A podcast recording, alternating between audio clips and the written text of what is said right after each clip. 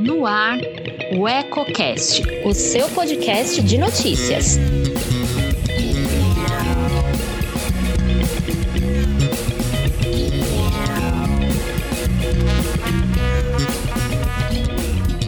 Olá, aqui é a Priscila Pegatin e te convido a acompanhar agora o Eco Brasil, com as principais notícias do país nesta quarta-feira, dia 12. Antes de ouvir as informações mais importantes de hoje, inscreva-se em nosso canal e ative as notificações para ficar por dentro do que acontece no Brasil e no mundo.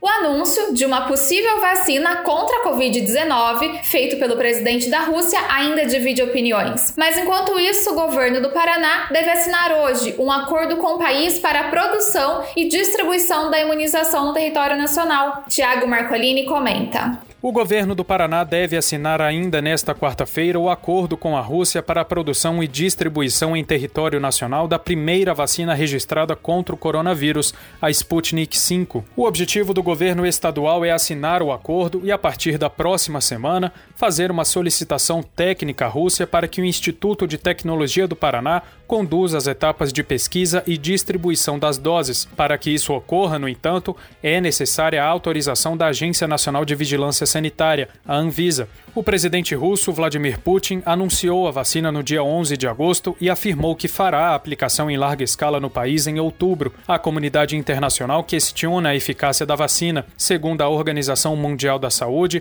a Sputnik V não chegou à última fase de testes, quando a substância é testada em massa.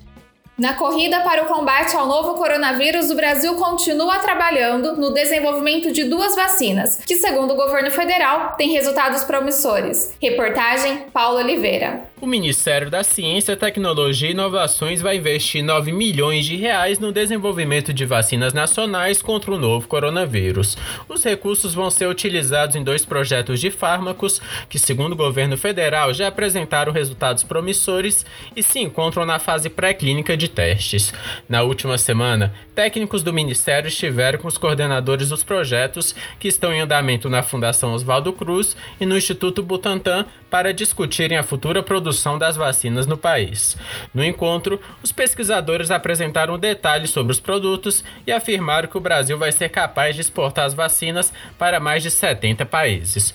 O Brasil tem atualmente três vacinas contra a Covid-19 em estágio avançado de testes, sendo duas de laboratórios chineses e outra da Universidade de Oxford, no Reino Unido.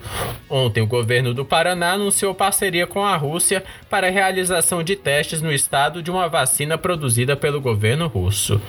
São Paulo é o estado que vai receber o maior repasse do MEC para custeio da educação integral. Daniel Marques traz os valores. Uma portaria do Ministério da Educação, publicada no Diário Oficial, definiu quais estados da federação estão aptos a receber recursos do Programa de Fomento às Escolas de Ensino Médio em Tempo Integral. O texto autoriza o Fundo Nacional de Desenvolvimento da Educação, o FNDE, a realizar transferências da segunda parcela deste ano a 25 unidades federativas. Ficaram de fora Santa Catarina e Minas Gerais. No total, são 135 milhões de reais direcionados à ampliação da jornada escolar em escolas de ensino médio em tempo integral. A prestação de contas deve ser enviada ao FNDE até 30 de junho do ano seguinte ao recebimento dos recursos, por meio do sistema de gestão de prestação de contas. São Paulo é o estado que vai receber o maior repasse, 37 milhões de reais. Em seguida está o Ceará, que vai receber receber 15 milhões de reais para investir nas escolas de ensino médio integral.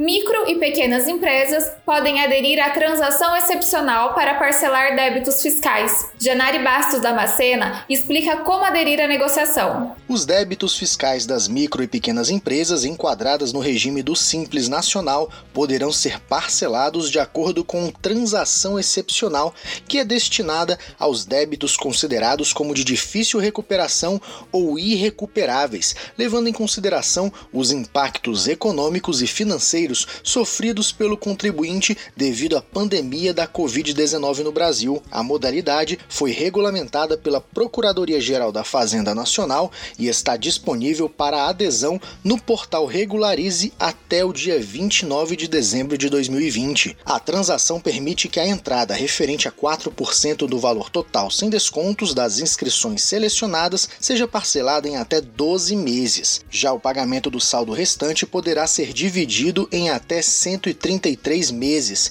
sendo que o valor mínimo da prestação não poderá ser inferior a 100 reais. Há também a possibilidade de descontos de até 100% sobre os valores de multas, juros e encargos legais.